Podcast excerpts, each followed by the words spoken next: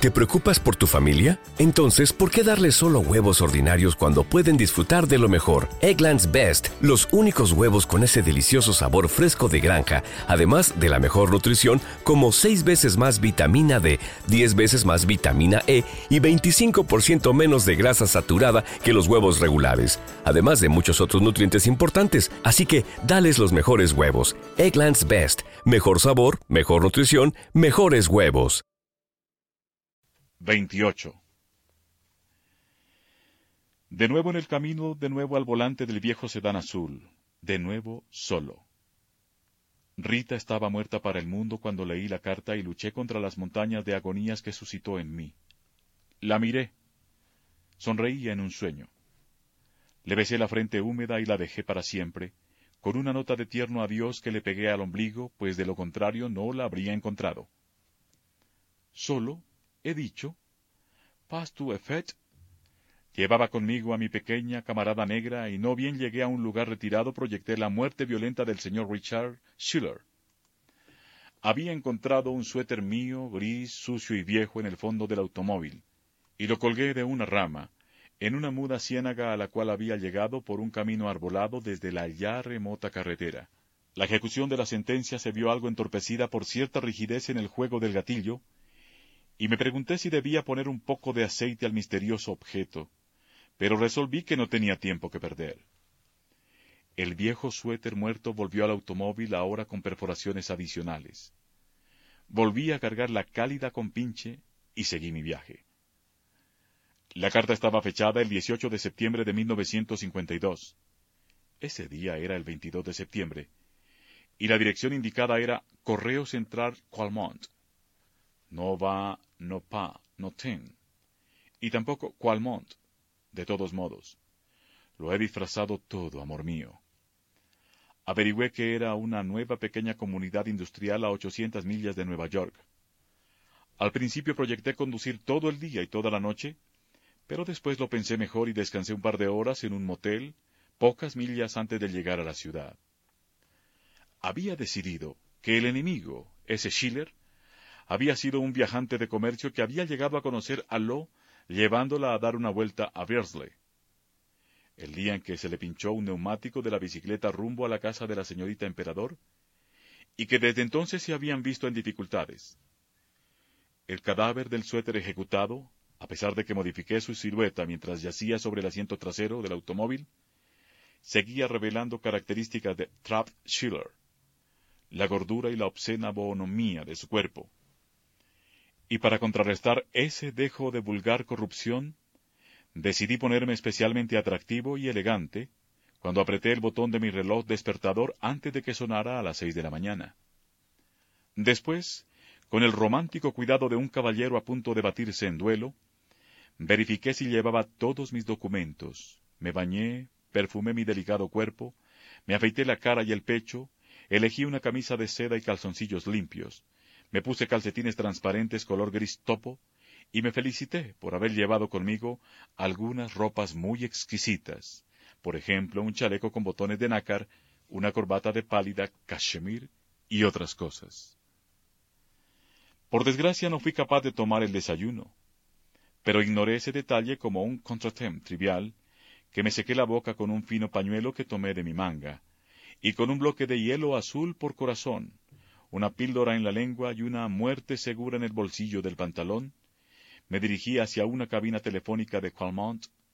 Art, dijo su puertecita, y llamé al único Schiller, Paul, Muebles, que encontré en la maltratada guía. El maldito Paul me dijo que conocía a Richard, hijo de una prima suya, y que su dirección era, un instante, calle Killer. Número 10. No estoy muy brillante para los seudónimos. Ah, dijo la puertecita, en el número 10 de la calle Killer, una casa de vecinos. Interrogué a unos cuantos ancianos derrengados y a dos ninfulas de rubio cabello largo, increíblemente harapientas, de manera más bien abstracta, solo porque sí. La antigua bestia que había en mí buscaba a una niña apenas vestida que pudiera retener contra mí un instante, después del crimen cuando ya nada importaba y todo me estuviera permitido. Sí, Dick Schiller había vivido allí, pero se había mudado al casarse. Nadie sabía su nueva dirección. Deben de saberla en la tienda, dijo una voz debajo, que partió de una boca abierta junto a mí, y a las dos niñas descalzas y de brazos flacos y sus abuelas desvaídas. Entré en una tienda que no era la indicada y un viejo negro receloso sacudió la cabeza antes de que pudiera preguntarle nada. Crucé hacia una mísera tienda de comestibles y allí, llamada por un cliente a petición mía, una voz femenina gritó desde un abismo en el suelo, equivalente de la voz masculina, Hunter Rod, última casa. Hunter Rod estaba a millas de allí, en un distrito aún más lúgubre, lleno de cloacas y zanjas, y huertos aguzanados, y chozas y llovizna gris y fango rojo, y varios montones humeantes a la distancia. Me detuvo en la última casa, una choza de madera, similar a otras dos o tres que se veían en las cercanías y rodeadas por un solar plagado de maleza. Detrás de la casa se oían martillazos y durante varios minutos permanecí inmóvil en mi viejo automóvil, viejo y endeble. Al fin de mi viaje, en mi triste meta, Finish, amigos Finish, mis demonios. Eran poco más o menos de las dos. Mis pulsaciones eran cuarenta por minuto y cien al siguiente. La llovizna crepitaba contra la capota del automóvil. El revólver había emigrado al bolsillo derecho del pantalón. Un perro indescriptible apareció detrás de la casa, se detuvo asombrado y empezó a ladrarme bondadosamente con los ojos cerrados, lleno de fango, el vientre hirsuto, después caminó un trecho y volvió a ladrar. 29. Bajé del automóvil y cerré la puerta. Qué concreto, qué rotundo. Se oyó ese portazo en el vacío día sin sol. Guau, comentó el perro, distraídamente. Apreté el timbre que vibró por todo mi sistema nervioso. Parson Gersonnet Reverson, un par de centímetros más alta, gafas de montura rosada, nuevo peinado hacia arriba, orejas nuevas. ¡Qué simple! El momento, la muerte que había imaginado durante tres años era simple como un pedazo de madera seca. Estaba francamente, inmensamente encinta. La cabeza parecía más pequeña. Solo transcurrieron dos segundos en realidad, pero permitidme asignarles tanta duración como puede sobrellevar la vida. Y sus pálidas mejillas estaban hundidas, y sus piernas y brazos desnudos habían perdido su tinte bronceado, de modo que se notaba el vello. Llevaba un vestido de algodón sin mangas, color pardo, y zapatillas de paño sucias de fango. ¿Tú? exclamó después de una pausa, con todo el énfasis de la sorpresa y la bienvenida. ¿Tu marido está en casa? Grazné con el puño en el bolsillo. No podía matarla a ella, desde luego, como habrán pensado algunos. ¿Comprenden ustedes? La quería. Era un amor a primera vista, a última vista, a cualquier vista. Contra la madrea astillada de la puerta, Dolly Schiller se apretó cuanto pudo, y hasta se alzó un poco de puntillas, para dejarme pasar, y quedó un instante crucificada, mirando hacia abajo, sonriendo al umbral con sus mejillas hundidas y sus pommettes redondos, sus brazos de blancura lechosa extendidos sobre la madera. Pasé sin rozar a su criatura combada. El olor de Dolly con un dejo de fritanga. Me castañetearon los dientes. No, quédate afuera, dijo el perro. Cerró la puerta y me siguió con su barriga a la sala de su casa de muñecas. Dick está allí, dijo señalando con una raqueta de tenis invisible, haciendo que mi mirada viajara desde el ocre dormitorio sala donde estábamos, a través de la cocina y la puerta trasera, donde en un paisaje más bien primitivo, un joven desconocido de pelo oscuro, con mono, me volvía a la espalda subido a una escalera mientras fijaba algo sobre la choza de su vecino, un tipo rechoncho, con un solo brazo que miraba hacia arriba. Ella excusó desde lejos el espectáculo. Los hombres son así. ¿Lo llamaría? No. De pie en medio del cuarto inclinado, emitiendo gruñidos interrogativos, Lo hizo ademanes javaneses que me eran familiares, con los puños y las manos, ofreciéndome en una breve exhibición de jocosa cortesía las alternativas de una mecedora y un diván, su cama después de las diez de la noche. He dicho familiares, porque un día ella me había recibido con esa misma danza durante su fiesta en Bersley. Los dos nos sentamos en el diván.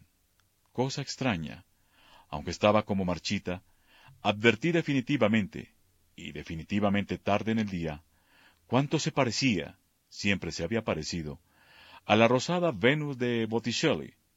La misma nariz suave, la misma belleza difusa. En mi bolsillo, mis dedos tocaron, dentro del pañuelo en que estaba envuelta, mi arma aún virgen. ¿No es ese el tipo que busco? dije. La difusa expresión de bienvenida desapareció de sus ojos. Frunció la frente como en los viejos tristes días. ¿Quién? ¿Dónde está? Rápido. Oye, dijo inclinando la cabeza y sacudiéndola en esa posición. ¿No sacarás a relucir aquello? Sí, lo haré. Y durante un instante, cosa extraña, el único instante compasivo, soportable de toda la entrevista, nos miramos llenos de ira como si aún hubiera sido mía. Muchacha sensata, se dominó. Dick no sabía una palabra de todo aquel lío. Creía que había escapado de una casa distinguida solo para lavar platos. Él creía cualquier cosa. ¿Por qué pretendía yo hacer las cosas más difíciles revolviendo aquel estiércol? Pero debía ser comprensiva, dije. Debía ser una muchacha práctica, con su tamborcillo desnudo bajo el vestido pardo. Debía entender que si esperaba mi ayuda, al menos tendría que aclarar la situación.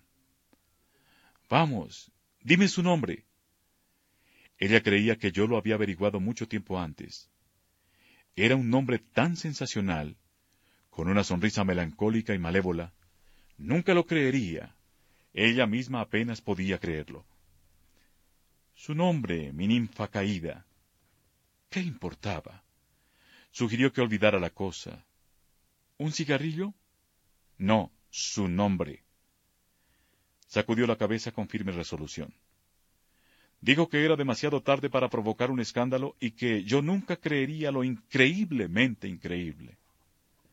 Dije que se marchaba. Recuerdos. Encantado de haberla visto.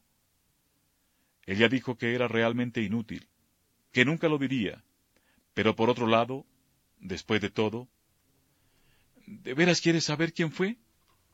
Bueno, fue suavemente, confidencialmente, arqueando las finas cejas y abultando los labios resecos, con cierto aire burlón, con un mohín no sin ternura, en una especie de contenido susurro, pronunció el nombre que el astuto lector ha adivinado hace mucho tiempo. A prueba de agua. ¿Por qué cruzó por mi mente un relámpago desde el lago de Charlotte? También yo lo había sabido, sin saberlo, durante todo este tiempo. Suavemente se produjo la fusión y todo estuvo en orden. Ocupó su lugar en el diseño de ramas que yo he entrelazado en este relato con el expreso deseo de que el fruto caiga en el momento justo.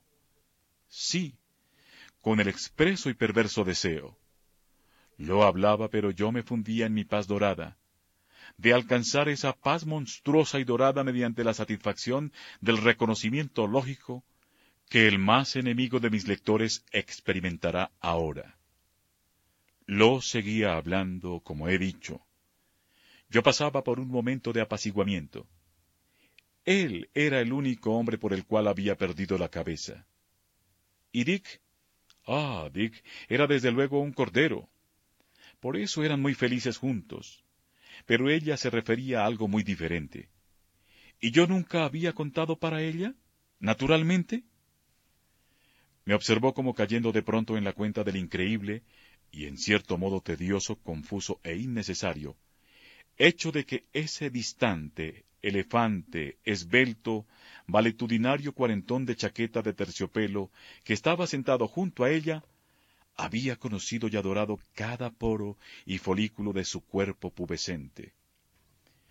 En sus ojos lavados y grises, tras las extrañas gafas, nuestros pobres amores se reflejaron un instante, y fueron valorados y descartados como cosa aburrida, como una reunión pesada o un picnic con lluvia, al que sólo los tipos más aburridos hubieran acudido, como un pedazo de barro seco que enlodara su niñez. Apenas pude desviar mi rodilla para que no la alcanzara su palmada, uno de sus ademanes adquiridos. Me pidió que no fuera insistente. El pasado era el pasado. Había sido un buen padre, suponía, concediéndome eso. Adelante, Dolly Schiller. Bueno, ¿sabía yo que él había conocido a su madre? ¿Que era un viejo amigo? ¿Que las había visitado con su tío en Ramsdale? Oh, años antes, que había hablado en el club de madres, y la había tomado del brazo desnudo, y la había sentado en su regazo delante de todo el mundo, y la había besado en la cara, y ella tenía diez años, y le había odiado? Sabía yo que él me había visto con ella en el hotel, donde escribía aquella misma obra que después ensayaría en Bersley, dos años después. ¿Sabía yo? Había sido horrible de su parte hacerme creer que Claire era una vieja, quizá una pariente de él, o una especie de compañera. Oh, se había escapado por los pelos cuando el Waste Journal publicó su fotografía. La Bryceland Gazette no la había publicado. Sí, muy divertido. Sí, este mundo era una porquería tras otra. Si alguien describía su vida, nadie la habría creído. En ese instante llegaron ruidos hogareños desde la cocina donde Dick y Bill habían entrado en busca de cerveza. A través del pasillo distinguieron al visitante y Dick entró en la sala. Dick, este es papá, exclamó Dolly con voz resonante y violenta, que me impresionó como totalmente extraña y nueva, alegre, vieja, triste, porque el muchacho, veterano de una guerra remota, era duro de oído ojos celestes y fríos, pelo negro, mejillas rojas, mentón sin afeitar. Nos dimos la mano. El discreto Bill, que evidentemente se enorgullecía de hacer maravillas con una sola mano, trajo las latas de cerveza que había abierto. Quería irme. La cortesía exquisita de las gentes simples. Me hicieron quedar. Un anuncio de cerveza. En realidad, yo lo prefería así, y los Schiller también. Me deslicé hacia la mecedora. Mascando ávidamente, Dolly me acosó con malvaviscos y patatas. Los hombres miraban a su padre frágil, frilé, diminuto, europeo, de aspecto joven pero enfermizo, con su chaqueta de terciopelo y su chaleco beige, quizá un visconde. Tenía la impresión de que había ido para quedarme, y con el ceño fruncido, dificultad de pensamiento, Dick sugirió a Dolly que él dormiría en la cocina sobre un colchón que les sobraba. Agité levemente la mano y dije a Dolly, que se lo transmitió con un alarido especial, que solo estaba de paso en mi camino hacia Redborough, donde me aguardaban amigos y admiradores. Entonces advertí que uno de los pocos pulgares que le quedaban a Bill sangraba. Después de todo, no eran tantas las maravillas que hacía. ¡Qué madura! Qué desconocida me pareció la sombría división entre sus pechos pálidos, cuando Lo se inclinó sobre la mano del hombre. Fue a curarla a la cocina. Durante unos minutos, tres o cuatro eternidades que se colmaron de cordialidad artificial, Dick y yo nos quedamos solos. Él estaba sentado en una silla dura, restregándose las manos y frunciendo el ceño. Y yo sentía el absurdo prurito de apretarle los puntos negros que tenía sobre las aletas de la nariz con mis largas garras de ágata. Tenía ojos agradables y tristes, con hermosas pestañas y dientes blanquísimos. La nuez de Adán era prominente y con pelos crecidos. ¿Por qué no se afeitarían más a menudo esos eh, mocetones fornidos? Él y su Dolly habían copulado a su antojo sobre esa yacija, por lo menos ciento ochenta veces, quizá más, y antes de eso, ¿durante cuánto tiempo lo había conocido ella? No sentí rencor. Cosa extraña, ni el menor rencor, solo dolor y asco. ¿Acaso Dick se frotaba la nariz? Estaba seguro de que cuando por fin abriera la boca, diría, sacudiendo ligeramente la cabeza, Sí, es una buena chica, señor Hess, sí que lo es, y será una buena madre. Abrió la boca y bebió un sorbo de cerveza. Eso le dio más dominio de sí. Siguió bebiendo hasta que asomó la espuma por sus labios. Era un cordero. Había albergado en sus manos los pechos florentinos de Dolly. Sus uñas eran negras y estaban roídas, pero las falanges, el carpo entero, los fuertes puños eran mucho, mucho más finos que los míos. He dañado a demasiados cuerpos con mis pobres manos retorcidas para enorgullecerme de ellas. Epítetos franceses, nudillos de un campesino de Dorset, puntas de los dedos chatas de sastre austríaco. Eso es Humbert Humbert. Bueno, si él callaba, también podía callar yo. En verdad no me hacía poca falta ese breve descanso en la mecedora desvencijada, aterrada por mi peso, antes de acudir a la guarida de la bestia, y retirar el prepucio de la pistola, y gozar con el orgasmo de una alimaña aplastada.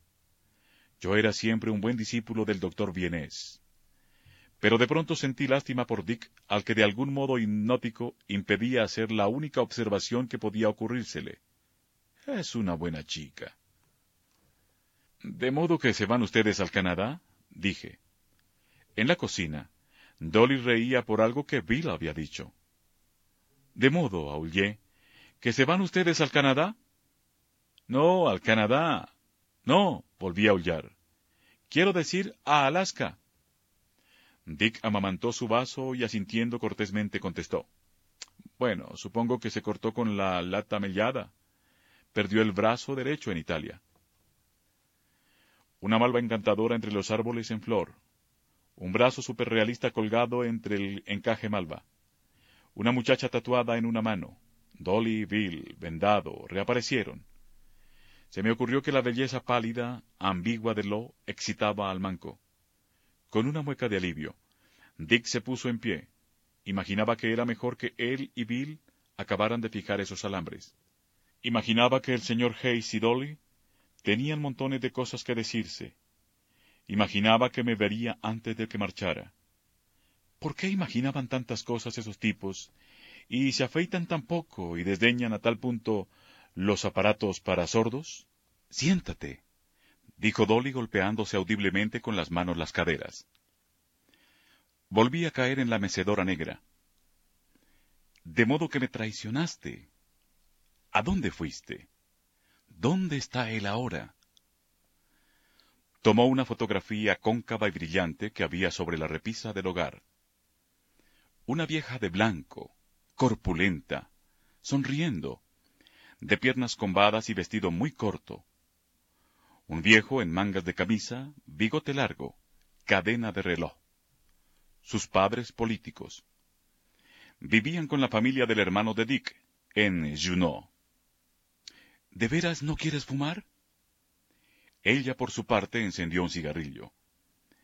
Era la primera vez que la veía fumar. Streng verboten bajo Humbert el Terrible. Airosamente envuelta en un vaho azulino, Charlotte Hayes surgió de su tumba. Ya lo encontraría por medio del tío Ivory, si ella se negaba a decírmelo. ¿Si te he traicionado? No, Arrojó la ceniza de su cigarrillo con un rápido golpe del índice hacia el hogar, exactamente como solía hacerlo su madre. Y después, como su madre, oh Dios mío, se quitó con la uña un fragmento de papel de cigarrillo pegado en el labio.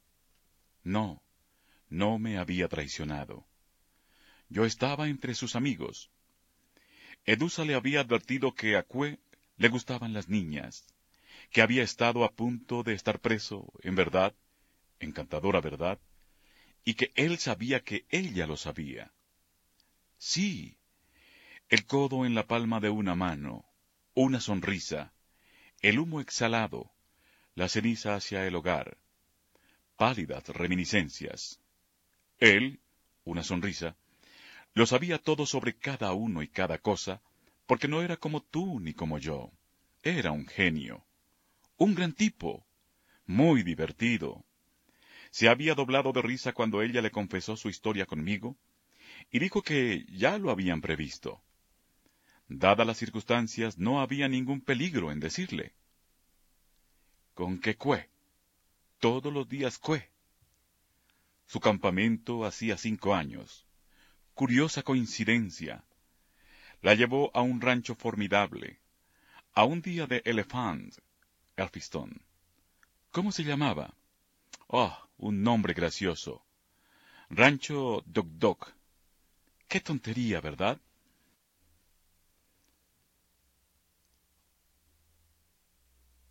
Pero eso poco importaba ahora porque el lugar ya no existía. De veras, yo no podía imaginarme qué formidable era ese rancho. Tenía toda clase de cosas, hasta una cascada en su interior. Recordaba yo a ese tipo pelirrojo con quien nosotros, nosotros, eso sonaba bien, habíamos jugado una vez. Bueno, ese lugar pertenecía en realidad al hermano de Red, pero se lo había prestado a Cue para el verano.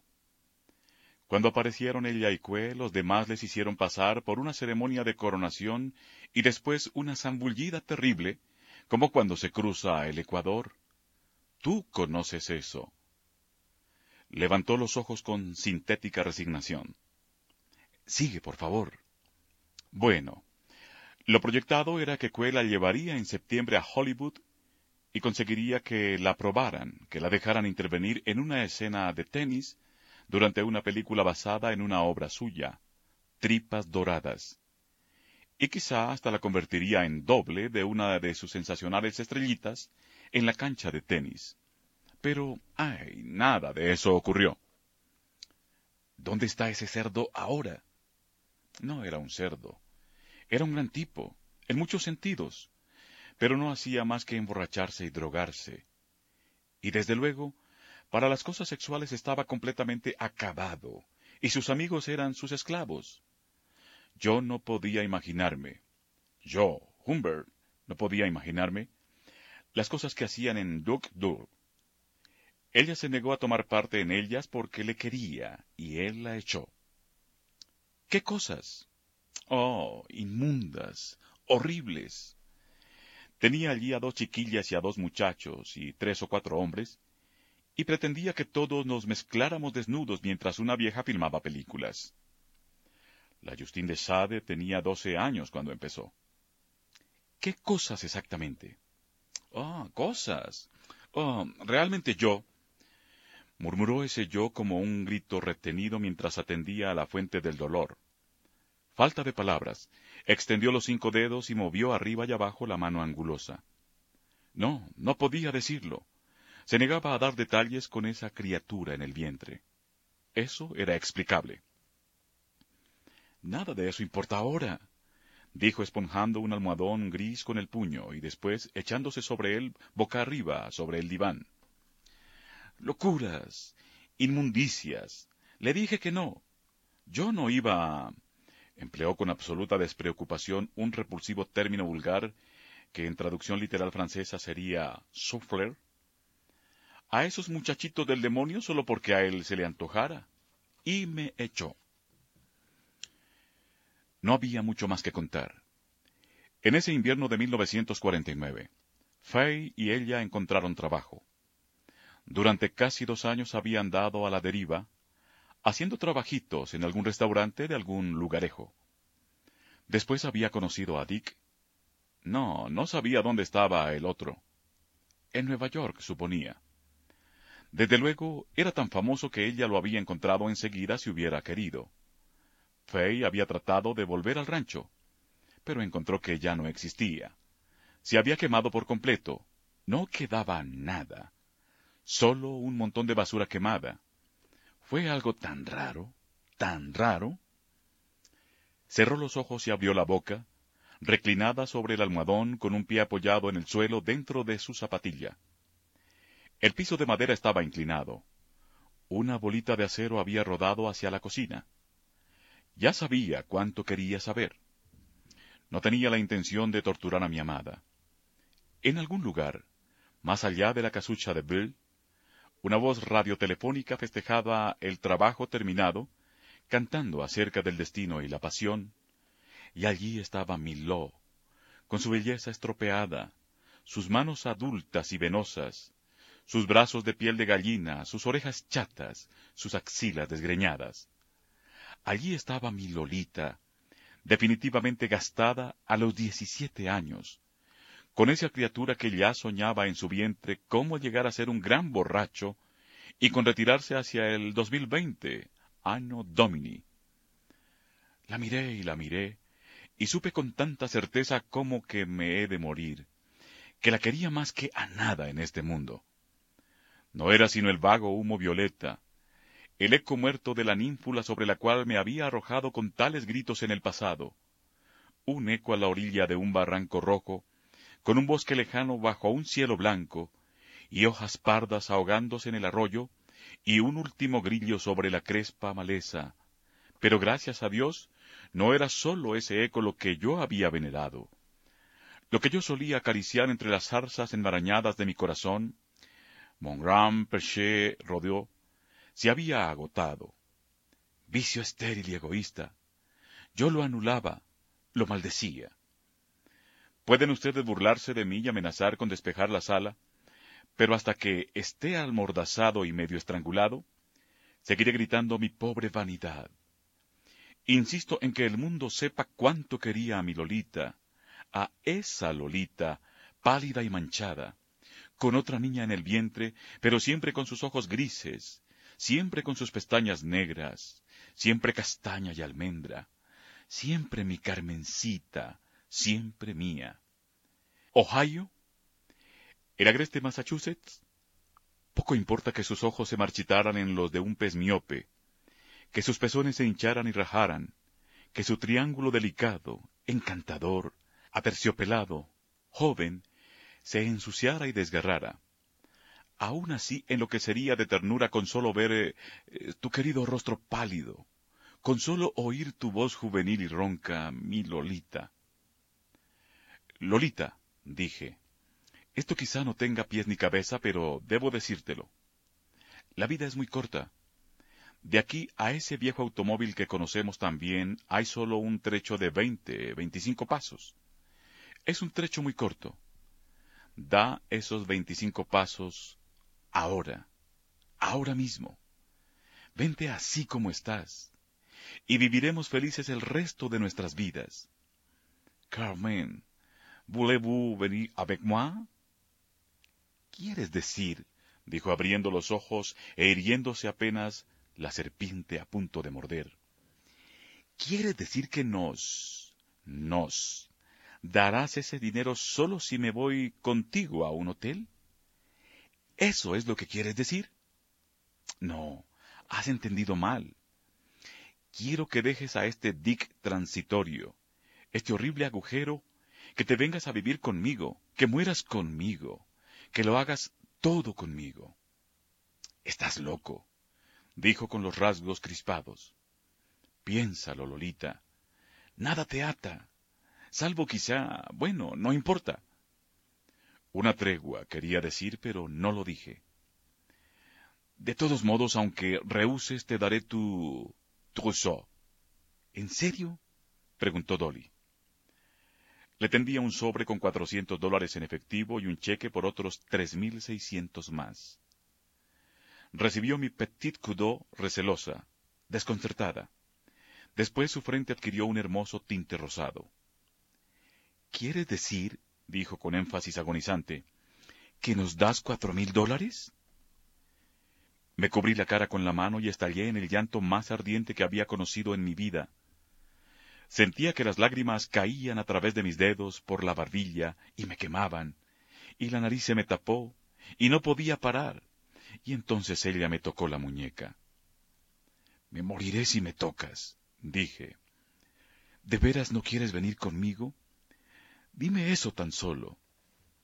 No, querido, no. Nunca me había llamado querido antes. No, dijo. No puedo pensar siquiera en eso. Antes preferiría volver con Cue. Eh, quiero decir... No encontró las palabras. Se las proporcioné mentalmente. Él me destrozó el corazón. Tú apenas me destruiste la vida. Creo que se interrumpió. Epa, el sobre había caído al suelo. Creo que es formidable de tu parte darnos ese montón de dinero. Esto lo arregla todo y podremos empezar la semana próxima. Deja de llorar, por favor. Tienes que comprender. Toma un poco de cerveza. Ah, no llores. No sabes cuánto siento haberte engañado tanto. Pero así fueron las cosas. Me sequé la cara y los dedos. Ella sonrió al cadó. Estaba radiante. Quería llamar a Dick. Dije que me marcharía en el acto. No quería verlo. Tratamos de encontrar algún tema de conversación. Por algún motivo yo seguía viendo, temblaba y brillaba con fulgor satinado en mi retina húmeda, a una luminosa niña de doce años sentada en un umbral, arrojando guijarros a una lata sucia. Estuve a punto de decir, procurando hacer una observación superficial. Me pregunto a veces qué habrá sido de la pequeña Macú. ¿Pudo mejorar? Pero me detuve a tiempo, por temor de que ella agregara. Me pregunto a veces qué habrá sido de la pequeña Hayes. Al fin volví a las cuestiones monetarias. Esa suma, dije, representaba más o menos las rentas de la casa de su madre. Ella dijo, ¿No la habías vendido hace años? No. Admito que lo había dicho para cortar toda relación con R. Un abogado le enviaría después un informe detallado de la situación financiera. Era muy buena. Algunos de los títulos comprados por su madre habían subido cada vez más. Sí, estaba convencido de que debía irme. Debía irme y encontrarle y acabar con él. Como no habría sobrevivido al roce de sus labios, Empecé a retroceder en una danza absurda, y a cada paso mío ella y su barriga avanzaban hacia mí. Me despidió junto a su perro. Me sorprendió, este es un efecto retórico, no me sorprendió en absoluto, que ver el viejo automóvil en que había viajado cuando era una niña y una ninfula la dejara tan indiferente. Solo observó que en algunos puntos comenzaba a oxidarse. Dije que era suyo, que yo podía viajar en autobús. Me dijo que no fuera tonto, que volarían a Júpiter y se comprarían un automóvil allí. Dije que yo le compraría ese mismo por quinientos dólares. A este paso pronto seremos millonarios, dijo Dolly al perro extático. Carmencita, Louis de Una última palabra, dije en mi inglés abominable y cuidadoso. ¿Estás bien segura? Bueno, no mañana, desde luego, ni pasado mañana, pero... Bueno, algún día si quieres venirte a vivir conmigo. Crearé un nuevo Dios y le agradeceré con gritos desgarradores si me das una esperanza microscópica. No, dijo ella sonriendo. No. Qué distinto habría sido, dijo Humbert Humbert. Entonces cogí el revólver. Esa es la tontería que aguarda el lector pero no se me ocurrió siquiera. Adiós, cantó mi dulce, inmortal, desaparecido amor norteamericano. Porque ella estará muerta e inmortalizada cuando lean ustedes esto. Quiero decir que así lo han dispuesto las llamadas autoridades. Después, mientras me alejaba, oí que llamaba con voz vibrante a su Dick, y el perro empezó a trotar junto a mi automóvil como un delfín gordo, pero era demasiado pesado y viejo y pronto abandonó. Y al fin me encontré en medio de la llovizna del día moribundo, con los limpiaparabrisas en pleno funcionamiento, pero incapaces de detener mis lágrimas. 30. What's so special about Hero Bread's soft, fluffy, and delicious breads, buns, and tortillas? These ultra low net carb baked goods contain zero sugar, fewer calories, and more protein than the leading brands, and are high in fiber to support gut health. Shop now at hero.co. ¿No se merece tu familia lo mejor? Entonces, ¿por qué no los mejores huevos? Ahora, Egglands Best están disponibles en deliciosas opciones. Huevos clásicos, de gallina libre de jaula y orgánicos de Egglands, que ofrecen un sabor más delicioso y fresco de granja que le encantará a tu familia. En comparación con los huevos ordinarios, Egglands Best contiene la mejor nutrición como 6 veces más vitamina D, 10 veces más vitamina E y el doble de omega 3 y B12. Solo Egglands Best. Mejor sabor, mejor nutrición, mejores huevos. Visita egglandsbest.com para más información. Como salí de Qualmont a eso de las cuatro de la tarde, por la ruta X, no recuerdo el número, pude haber llegado a Ramsdale al amanecer, pero un atajo me tentó. Tenía que tomar la carretera y el mapa me demostró que más allá de Woodbine, a donde llegué al anochecer, podía salir del asfalto X y tomar el asfalto Y siguiendo por un camino de tierra transversal. Solo medía cuarenta millas según el mapa. De lo contrario, debía seguir otras cien millas por X y entonces entretenerme por Z hasta llegar a Y y mi destino. Sin embargo, el atajo en cuestión empeoró cada vez más. Cada vez se llenó de más baches y fango, y cuando intenté volver atrás después de unas diez millas de marcha ciega, tortuosa y con lentitud de tortuga, mi viejo y débil Momot se empantanó. Todo estaba oscuro, húmedo, solitario. Mis faros alumbraron un gran pozo lleno de agua. El campo que me rodeaba, si es que existía, era un páramo. Quise zafarme, pero las ruedas solo gimieron en el lodo. Maldiciendo mi apuro, me quité las ropas elegantes. Me puse unos pantalones viejos, el suéter agujereado, y chapoteé cuatro millas hasta una granja. Durante el camino empezó a llover, pero no tuve fuerzas para ir en busca de un impermeable. Tales incidentes me han persuadido de que mi corazón está fuerte a pesar de los últimos diagnósticos. A eso de medianoche, un vaquero desempantanó mi automóvil. Navegué de regreso a la carretera X y seguí mi viaje. Una hora después me abatió un cansancio supremo en una ciudad pequeña. Me detuve junto a la acera en la oscuridad y bebí largos tragos de un frasco familiar. La lluvia había cesado millas antes. Era una noche negra y tibia en algún punto de Apalachia.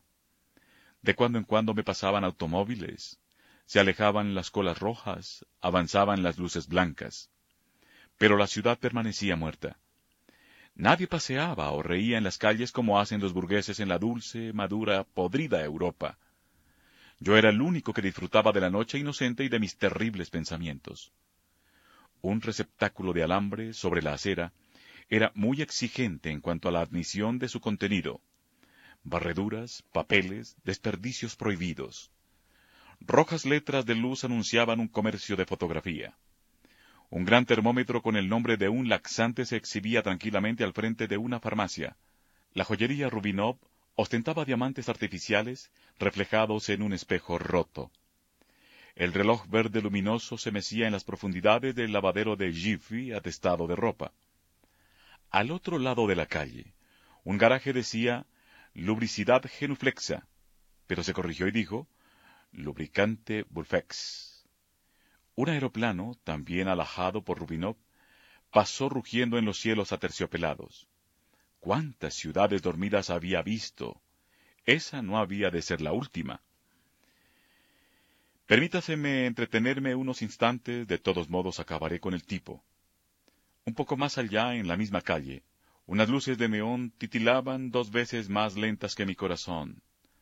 La silueta del anuncio de un restaurante, una gran taza de café, se animaba a cada segundo con una vida esmeralda y cada vez que desaparecía, letras rosadas que decían comida excelente la reemplazaban.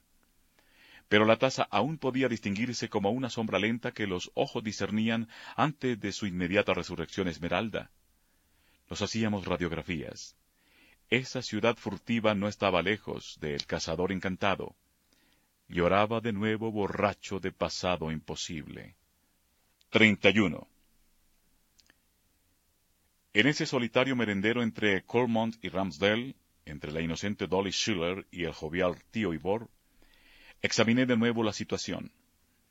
Volví a verme juntamente con mi amor, con la mayor claridad.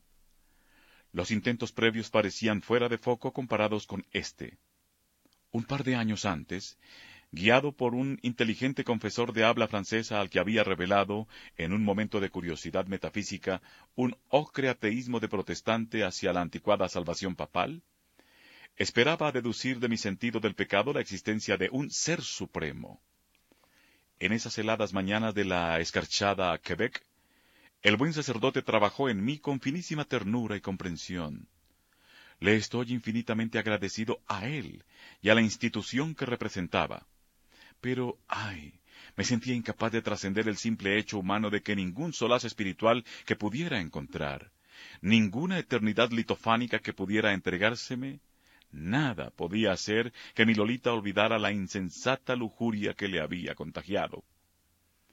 A menos que se me pruebe, a mí, tal como soy ahora, con mi corazón y mi barba y mi putrefacción, que en el infinito importa un comino que una niña norteamericana llamada Dolores Hayes haya sido privada de su niñez por un maniático, a menos que se me pruebe eso, y si tal cosa es posible, la vida es una broma, no concibo para tratar mi miseria sino el paliativo melancólico y demasiado local del arte anticuado. Para citar a un viejo poeta, el sentido mortal de los mortales es el deber que hemos de pagar por sentido mortal de la belleza. 32. Hubo un día, durante nuestro primer viaje, nuestro primer eh, ciclo paradisíaco, en que para gozar en paz de mis fantasmas decidí firmemente ignorar lo que no podía dejar de percibir, el hecho de que no era el novio de Lo, ni un hombre arrebatador, ni un adolescente, ni siquiera una mera persona, sino tan solo dos ojos y una libra de carne, para mencionar únicamente cosas mencionables. Hubo un día en que después de faltar a la promesa hecha a Lo, en la víspera, no recuerdo en qué había puesto ella su cómico corazoncito, si era una pista de patinaje con un peculiar sueldo de material plástico o una función cinematográfica a la que deseaba ir sola? Pude ver desde el cuarto de baño, mediante una combinación de espejo y puerta abierta, una expresión de su rostro. No puedo describir exactamente esa expresión. Una expresión de desamparo tan perfecto, que parecía diluirse hacia una apacible vacuidad precisamente porque ese era el límite mismo entre la injusticia y la frustración, y cada límite presupone algo tras él, de allí la iluminación neutra. Y si se piensa que estas eran las cejas alzadas, que esos eran los labios entreabiertos de una niña, se apreciará mejor qué profundidad de calculada carnalidad, qué desesperación refleja, me impedía caer a sus pies y disolverme en lágrimas humanas y sacrificar mis celos a cualquier placer que Lolita esperaba obtener, mezclándose con niños sucios y peligrosos en un mundo exterior que era real para ella. Otros recuerdos sofocados surgen ahora formando monstruos desmembrados de dolor. Una vez, al fin del crepúsculo, en una calle de Beardsley, Lo se volvió hacia la pequeña Eva Rosen, yo llevaba a las dos niñas a un concierto y caminaba tras ellas, tan cerca que casi las rozaba con mi cuerpo, y con gran serenidad y severidad, respondiendo a algo que la otra le había dicho, prefiero morirme antes de oír hablar a Milton Pinsky, un colegial amigo de ella, sobre música, observó. ¿Sabes? Lo espantoso de morirse es que se queda uno tan entregado a sí mismo. Y mientras mis piernas de autómata seguían andando, me impresionó el hecho de que sencillamente no sabía una palabra sobre el espíritu de mi niña querida, y que sin duda, más allá de los terribles clichés juveniles, había en ella un jardín y un crepúsculo y el portal de un palacio. Regiones vagorosas y adorables, completamente prohibidas para mí, ajenas a mis sucios andrajos y a mis convulsiones. Pues a menudo había advertido que en esa vida que llevábamos, en ese mundo de mal absoluto, sentíamos un extraño pudor toda vez que discutíamos algo que podían haber discutido ella y un amigo más antiguo, ella y un pariente, ella y un muchacho sano al que quisiera de veras, yo y Annabel, Lolita y un Harold Hayes, sublime, purificado, analizado, delicado, una idea abstracta, un cuadro, el moteado Hopkins o el trasquilado Baudelaire, Dios o Shakespeare, cualquier cosa genuina. Santo Dios. Acorazaba su vulnerabilidad mediante ataques groseros y ostentando todo su aburrimiento, mientras yo, formulando mis comentarios desesperadamente inconexos en un tono artificial que me daba frío en mis últimos dientes verdaderos, provocaba en mi auditorio tales estallidos de rudeza que hacía imposible toda conversación ulterior. Oh, mi pobre niña escaldada. Te quería. Era un monstruo pentápodo, pero te quería. Era despreciable y brutal y túrpido, y cuanto pueda imaginarse.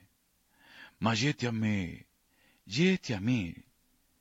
Y había momentos en que sabía cuánto pasaba por ti, y saberlo era el infierno, mi pequeña Lolita, aguerrida Dolly Schiller. Recuerdo ciertos momentos, llamémoslos témpanos paradisíacos, en que después de saciarme de ella, al término de fabulosos, dementes conatos que me dejaban exhausto y transido de azul, la recogía en mis brazos, al fin con un mudo plañido de ternura humana.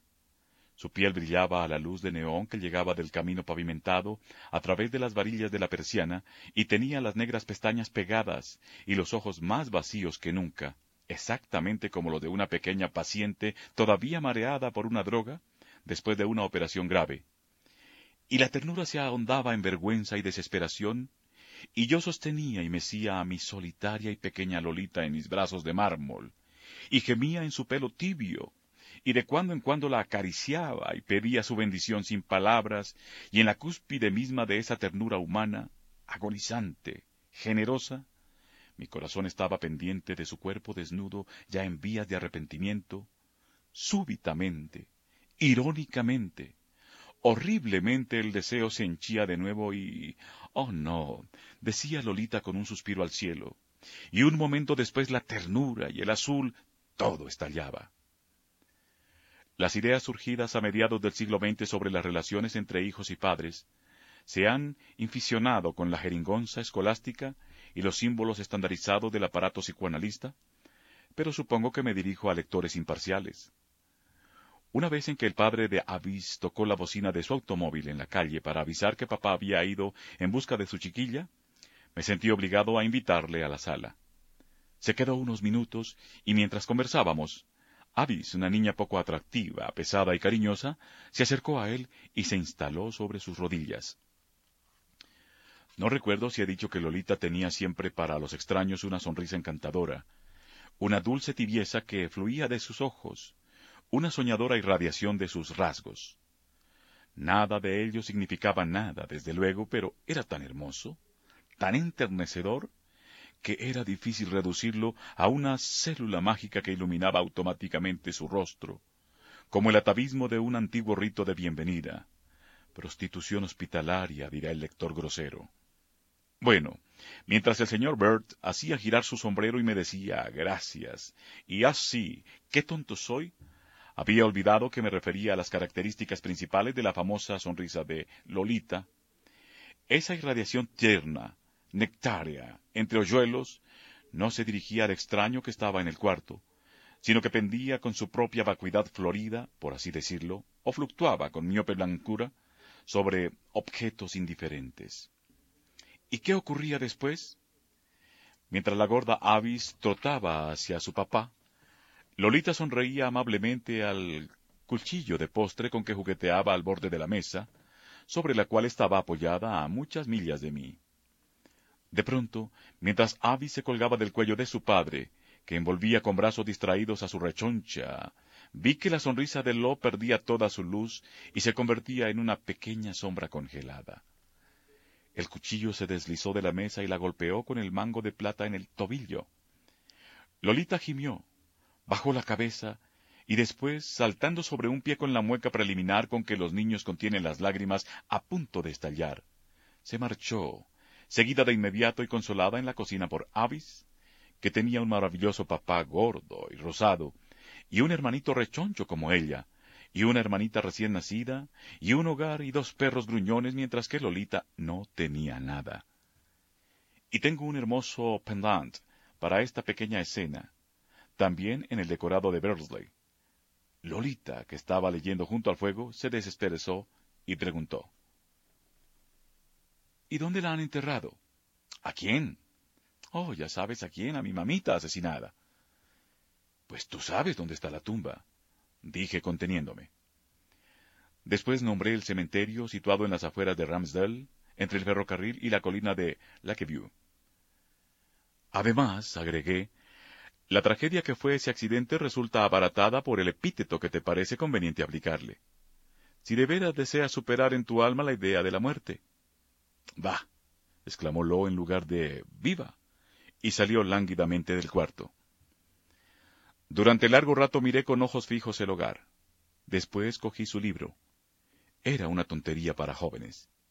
Había una triste niña llamada Marion, y había una madrastra que, contrariando todas las suposiciones, se revelaba como una pelirroja joven, comprensiva, alegre, que explicaba a Marion que la madre muerta de Marion había sido en realidad una mujer heroica, puesto que había disimulado adrede su gran amor hacia Marion, porque se sabía moribunda y no quería que su hija la echara tanto de menos. No corría a su cuarto entre gritos. Siempre prefería la higiene mental de la no interferencia. Ahora, hurgando en mi memoria, recuerdo que en esa ocasión, como en otras similares, mi costumbre era ignorar los estados de alma de Lolita y consolar a mi propia alma vil. Cuando mi madre, con un lívido vestido húmedo bajo la bruma que caía, así me la imagino vivamente, corrió jadeando de éxtasis hacia ese puente sobre el Molière, para ser derribada por un rayo, yo no era sino un niño, y ningún anhelo de la índole aceptada podía haberse injertado en algún momento de mi juventud, por más que los psicoanalistas me preguntaron con salvaje insistencia en mis periodos de depresión posteriores. Pero admito que un hombre con mi poder imaginativo no puede alegar una ignorancia personal de las emociones universales. ¿Acaso yo contara demasiado con las relaciones tan frías y anormales entre Charlotte y su hija? Pero lo esencial, lo más terrible de todo era esto. En el curso de nuestra singular relación, Lolita había advertido con creciente claridad que aún la vida de la familia más mísera era preferible a esa parodia de incesto que, a la larga, fue lo único que pude ofrecer a la chiquilla. 33. Vuelta a Ramsdale. Llegué hasta ella desde el lago. El soleado mediodía era todo ojos. Mientras me acercaba en mi automóvil enlodado, podía distinguir destellos de agua plateada entre los pinos lejanos. Viré hacia el cementerio y caminé entre los monumentos de piedras largos y bajos. Mansour, Charlotte. En algunas tumbas había pequeñas bandoleras nacionales, pálidas y transparentes, clavadas en el aire sin viento, bajo las siempre vivas. Vaya, Ed, qué mala suerte la tuya. Me refiero a G. Edward Gramma, gerente de una oficina de Nueva York de treinta y cinco años, acusado por entonces de haber asesinado a su mujer Dorothy de treinta y tres años. Ed planeó el crimen perfecto. Aporreó a su mujer y la metió en un automóvil. La cosa se descubrió cuando dos policías de distrito vieron el enorme y flamante Chrysler azul de la señora Grammar, regalo de cumpleaños de su marido, que bajaba a velocidad fantástica de una colina precisamente en la jurisdicción de los policías. Dios bendiga a nuestros buenos polizontes. El automóvil rozó un poste, subió un terraplén cubierto de sino en ranas, enredaderas y frambuesas silvestres, y volcó. Las ruedas aún giraban silenciosas en el resplandor del sol cuando los policías sacaron el cuerpo de la señora G. Al principio lo tomaron por un accidente común, pero ay, el cuerpo magullado de la mujer no se avenía con los daños insignificantes del automóvil. Yo fui más hábil. Reanudé la marcha era curioso ver de nuevo la esbelta iglesia blanca, los enormes álamos. Olvidando que en una calle suburbana de Estados Unidos un peatón solitario es más conspicuo que un conductor solitario, dejé el automóvil en la avenida para caminar libremente hasta el 342 de la calle Long. Antes del derramamiento de sangre merecía cierto alivio, un espasmo catártico de regurgitación mental. Las blancas persianas de la mansión de Jean estaban cerradas y alguien había atado una cinta de terciopelo negra, sin duda encontrada en la calle, al letrero blanco, inclinado hacia la calle, que decía en venta. Ningún perro ladró, ningún jardinero telefoneó, ninguna señorita vecino estaba sentada en la galería con eh, enredaderas, donde, para gran confusión del solitario peatón, dos mujeres jóvenes con idénticas colas de caballo e idénticos delantales moteados dejaron de hacer lo que estaban haciendo para mirarle. La señorita vecina debía haber muerto mucho antes, y estas serían sus sobrinas gemelas de Filadelfia. ¿Entraría en mi antigua casa? Como en un cuento de Turgenev, un torrente de música italiana llegó desde una ventana abierta. ¿Qué alma romántica tocaba el piano donde ningún piano se había zambullido ni chapoteado en aquel domingo hechizado con el sol sobre sus piernas doradas? De pronto advertí, en el césped sobre el cual me había detenido, una ninfula de nueve o diez años, piel dorada, pelo castaño, pantalones cortos blancos, que me miraba con estática fascinación en sus grandes ojos de color azul negro. Dije algo agradable, inocente, un cumplido europeo. ¡Qué bonitos ojos tienes! Pero la niña se retiró a toda prisa y la música cesó de repente. Un hombre moreno de aire violento, brillante de sudor, salió de la casa y me clavó los ojos. Estaba a punto de identificarme cuando, como en medio de una pesadilla, tuve conciencia de mis pantalones enlodados, de mi suéter mugriento y roto, de mi barbilla sin afeitar, de mis ojos de vagabundo inyectados de sangre. Sin decir una sola palabra me volví y rehice el camino. Una flor anémica parecida a un aster crecía en una grieta de la acera que recordaba muy bien. Tras una serena resurrección, la señorita vecina apareció en su silla de ruedas, empujada por sus sobrinas en la galería como si hubiera sido un escenario y yo el director de escena. Rogué que no me llamara y me precipité hacia el automóvil. ¡Qué callecita empinada! ¡Qué avenida profunda! Entre el limpiaparabrisas y el vidrio un ticket rojo. Lo rompí cuidadosamente en dos, tres, ocho pedazos. Sentí que estaba perdiendo el tiempo y avancé con energía hacia el hotel de la ciudad, al que más de cinco años antes había llegado con una flamante maleta. Tomé un cuarto, concerté dos citas por teléfono, me afeité, me bañé, me puse un traje negro y bajé a tomar un trago en el bar. Nada había cambiado. El bar estaba sumergido en la misma luz vaga, increíblemente roja, que hace años en Europa era característica de lugares deshonestos, pero que aquí pretendía crear cierta atmósfera de un hotel familiar. Me senté a la misma mesita ante la cual, nada más convertirme en el huésped de Charlotte, había considerado apropiado festejar la ocasión con ella y media botella de champán, que había conquistado fatalmente su pobre corazón estremecido. Como entonces, un mozo con cara de luna llena disponía sobre la bandeja redonda, con celo astral, cincuenta vasos para una fiesta de bodas. Esta vez era de Murphy Fantasía. Eran las tres menos ocho minutos. Al cruzar el vestíbulo hube de sortear un grupo de damas que con mil se despedían de un almuerzo. Una de ellas me reconoció y se lanzó sobre mí con un súbito grito. Era una mujer baja y corpulenta, vestida de color gris perla, con una pluma delgada, larga, gris en el sombrero minúsculo. Era la señora Sharfield. Me atacó con una sonrisa ficticia, encendida de curiosidad perversa. Quizá yo había hecho con Dolly lo mismo que Frank LaSalle, un mecánico de cincuenta años, había hecho en 1948 con Sally Hornet, de once. Pronto dominé ese júbilo ávido. Ella pensaba que yo estaba en California. La sorprendía que, con placer exquisito, la informara de que mi hijastra acababa de casarse con un prometedor ingeniero de minas que tenía un excelente empleo en el noroeste. Contestó que desaprobaba los casamientos tan prematuros, que nunca permitiría que Phillips, ya de dieciocho años. Oh, sí, desde luego, dije serenamente. Recuerdo a Phyllis. Phyllis y el campamento, sí, desde luego. A propósito, ¿Le contó ella alguna vez que Charlie Holmes pervertía a la discípula de su madre? La sonrisa de la señora Sharfield, ya borrosa, se desintegró por completo. ¡Qué vergüenza! exclamó.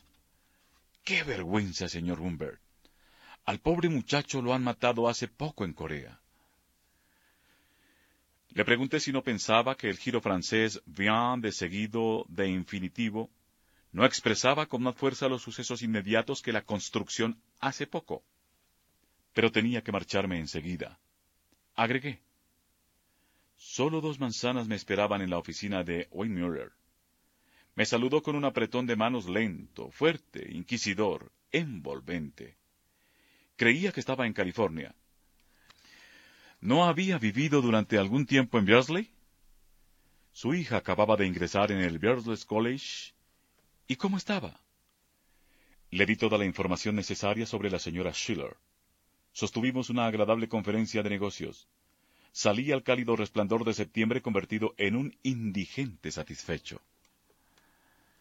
Ahora que todo estaba en regla, podía consagrarme libremente al objeto principal de mi visita a Ramsdale.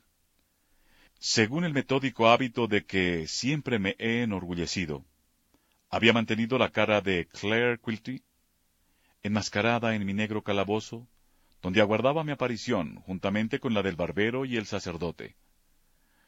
Réveillez-vous, la queue, y le temps de mourir. En ese instante no tengo tiempo para discutir la mnemotécnica de la fisionominación. Voy rumbo a casa de su tío y ando rápido. Pero permítaseme observar esto. Había conservado en el alcohol de la memoria nublada una cara de sapo. En dos o tres rápidas ocasiones había advertido su ligero parecido con un comerciante en vinos alegre y más bien repulsivo, un pariente mío que vivía en Suiza. Con sus barras de gimnasia, su tricot hediondo, sus gordos brazos velludos, su calvicie y su criada concubina de cara de cerdo, era, en general, un tunante inocuo. Demasiado inocuo, en verdad, para ser confundido con mi presa. En el estado espiritual en que me encontraba entonces había perdido contacto con la imagen de Trapp. Se la había trabado por completo la cara de Claire Quilty, representando con artística precisión por una fotografía que se exhibía sobre el escritorio de su tío. En Beardsley me había entregado a las manos del encantador doctor Molnar para someterme a una operación dental bastante seria que me había dejado unos pocos dientes delanteros de ambos maxilares. Los reemplazantes dependían de un sistema de placas y un alambre invisible que corrían por mis encías superiores. El arreglo era una obra maestra de comodidad y mis caninos gozaban de perfecta salud. Sin embargo, para suministrar a mi oculto propósito un pretexto plausible, dijo al doctor Quilty que con la esperanza de aliviar mi neuralgia facial, había decidido hacerme arrancar todos los dientes. ¿Cuánto me costaría una dentadura postiza completa? ¿Cuánto duraría el proceso, suponiendo que fijáramos su comienzo en noviembre? ¿Dónde estaba ahora su sobrino? ¿Sería posible que me los arrancara todos en una sola sesión dramática? El doctor Quilty, chaqueta blanca, pelo gris, cortado a la prusiana, mejillas grandes y chatas de político. Apoyado en el ángulo de su escritorio, mecía un pie seductoramente, como en sueños, mientras elaboraba un plan infinito y glorioso. Primero me colocarían unas placas provisionales y para habituarlas encías. Después me haría una dentadura permanente. Le gustaría echar una ojeada a esa boca mía. Usaba zapatos calados, bicolores. No había visto a ese canalla desde 1949, pero suponía que podía encontrarlo en su hogar ancestral en Road, no lejos de Parkington. Fluctuaba en su noble sueño, su pie se mecía, su mirada era la de un inspirado. Sugirió que tomáramos las medidas en el acto y que hiciéramos el primer arreglo antes de iniciar las operaciones. Mi boca era para él una espléndida caverna llena de tesoros inapreciables, pero le prohibí la entrada. No, dije. Pensándolo bien me trataré con el doctor Molnar. El precio es más elevado, pero desde luego es un dentista mucho mejor que usted. Ignoro si alguno de mis lectores ha tenido alguna vez oportunidad de decir eso. Es una sensación deliciosa. El tío de Claire permaneció sentado ante el escritorio, aun con su expresión soñadora, pero el pie dejó de mecer la cuna de su exquisita anticipación. Por otro lado, su enfermera, una muchacha marchita y flaca como un esqueleto, con los ojos trágicos de las rubias sin éxito, corrió detrás de mí como para poder cerrar la puerta a mis espaldas. Póngase el cargador en la culata. Empújese hasta oír que el cargador llega al engranaje. Exquisitamente ajustado. Capacidad, ocho cartuchos. Color azulado. Dolor descartado. Get ahead of the postage rate increases this year with Stamps.com. It's like your own personal post office. Sign up with promo code PROGRAM for a four week trial, plus free postage and a free digital scale. No long term commitments or contracts. That's Stamps.com code PROGRAM. ¿Te preocupas por tu familia? Entonces, ¿por qué darles solo huevos ordinarios cuando pueden disfrutar de lo mejor? Eggland's Best, los únicos huevos con ese delicioso sabor fresco de granja, además de la mejor nutrición, como 6 veces más vitamina D, 10 veces más vitamina E y 25% menos de grasa saturada que los huevos regulares, además de muchos otros nutrientes importantes. Así que, dales los mejores huevos. Eggland's Best, mejor sabor, mejor nutrición, mejores huevos.